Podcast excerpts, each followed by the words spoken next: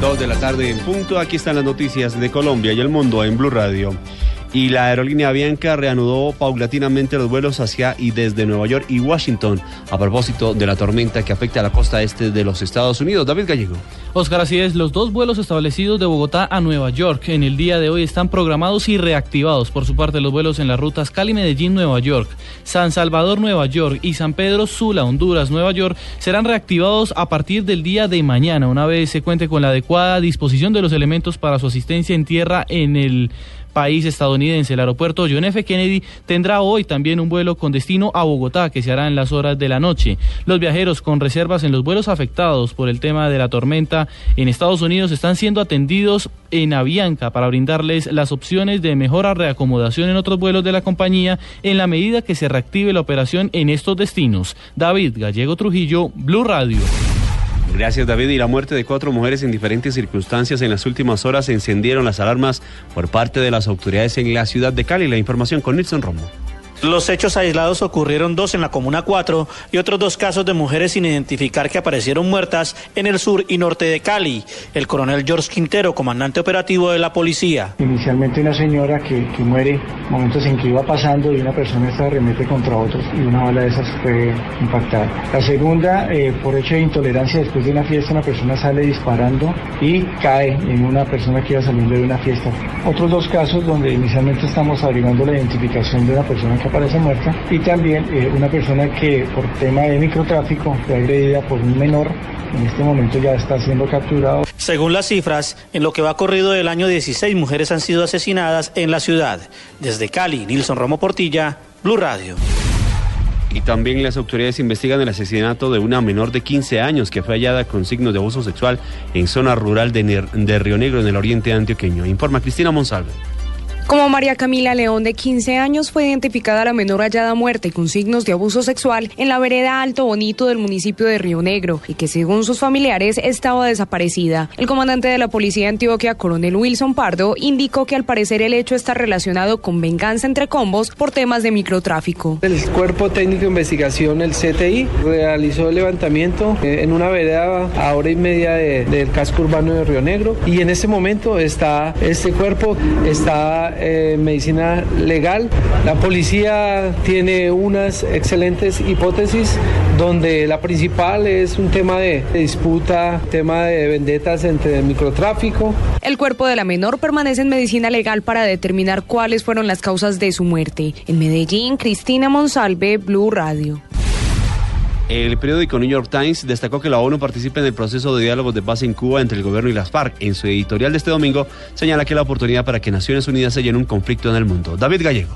En la edición del domingo, el periódico estadounidense The New York Times le dedicó una editorial a la importancia de la ONU como ente mediador en el acuerdo de paz entre el gobierno colombiano y el grupo guerrillero de las FARC. Uno de los periódicos más importantes e influyentes del mundo tituló Naciones Unidas puede sellar la paz en Colombia. La oportunidad inmensa que tiene la organización para ser protagonista en el acuerdo colombiano, influencia que no tuvo relevancia en los conflictos en Libia, Yemen y Siria. Para el medio estadounidense, lo más difícil será la entrega de armas, ya que significaría la derrota de el grupo guerrillero, lo cual no están dispuestos a aceptar. El papel de la ONU será trascendental en ese punto y en la misma firma de la paz. Cabe recordar que por voluntad tanto del gobierno colombiano y de la guerrilla de las FARC, Naciones Unidas ejercerá un papel verificador de los eventuales procesos de desarme y cese al fuego bilateral en el proceso de paz. David Gallego Trujillo, Blue Radio. En el municipio de Capitanejo, uno de los 10 declarados en calamidad pública en Santander por la intensa sequía, en algunas zonas del municipio se están utilizando agua en pequeños nacimientos y se está haciendo un tratamiento artesanal para las labores del hogar. Verónica Rincón.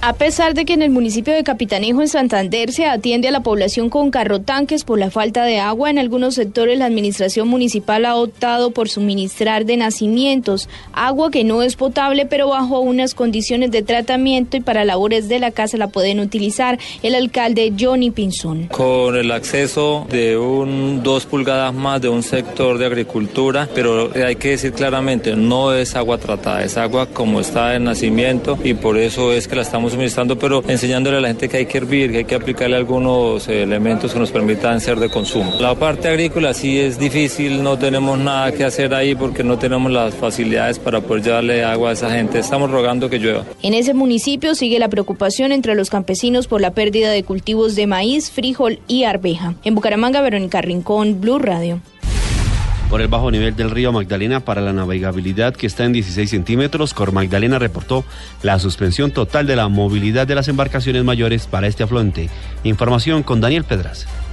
La suspensión de la movilidad se dio especialmente entre el tramo comprendido entre Barrancarmeja y San Pablo Sur de Bolívar, donde el nivel del río llegó a los 16 centímetros, marca histórica que no permite la movilización de las embarcaciones. Mario Mendoza, transportador, habló de la crítica situación del gran afluente. O sea, ya uno le pega el motor por la sequía, la playa, y en el tiempo de economía también porque más gasto de gasolina, gasta uno más tiempo. Siempre le afecta a uno. Eh, Sogamoso, Terreplén, Cantagallo. Transbordo para llegar hasta Wilche no. El, el pasajero que va de Barranca Cantagallo sí, tiene que pagar el transporte en motorcanoa de Wilche para Cantagallo. La situación del río Magdalena es tan crítica que con Magdalena señaló a Blue Radio que ya pidieron urgente ayuda al propio presidente de la República, Juan Manuel Santos. Desde Barranca Bermeja, Santander, Daniel Pedraza Mantilla, Blue Radio.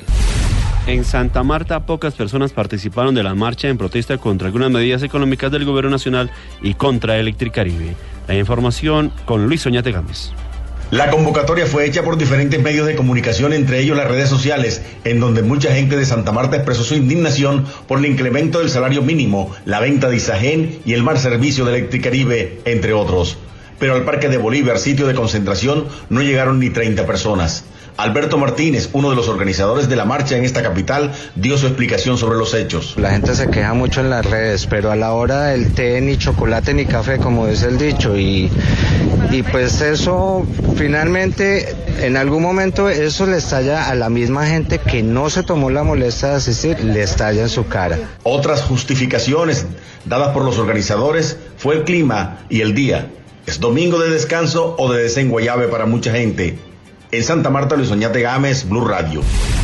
En los deportes, el delantero colombiano Radamil Falcao García aseguró que todos los días trabaja para volver pronto a las canchas y que no se deja desestabilizar por los comentarios que se hacen de él a diario en la prensa mundial. Los detalles con Pablo Ríos. En entrevista con la revista Semana, Radamel Falcao García aseguró que la lesión que padece en estos momentos es muscular y no tiene nada que ver con la rotura del ligamento cruzado anterior que sufrió hace dos años en su rodilla izquierda, de la cual ya está totalmente recuperado. Además, el colombiano manifestó que no cree que vaya a tardarse siete semanas para volver a las canchas, como lo había dicho su entrenador en el Chelsea de Inglaterra, Gus Hiddink, y que todos los días trabaja fuertemente para regresar pronto. Por otro lado, el Tigre contó que no lo desestabilizan los rumores ni los comentarios comentarios que salen en la prensa, pero también se quejó por la falta de precisión en las noticias que se publican sobre él. Por último, atribuyó su inestabilidad de los últimos tiempos no solamente a las lesiones, sino también a la falta de continuidad cuando ha estado bien físicamente. Y en otras noticias, James Rodríguez será titular con el Real Madrid frente al Betis a las 2 y 30 de la tarde por la Liga Española. Pablo Ríos González, Blue Radio. Noticias contra reloj en Blue Radio.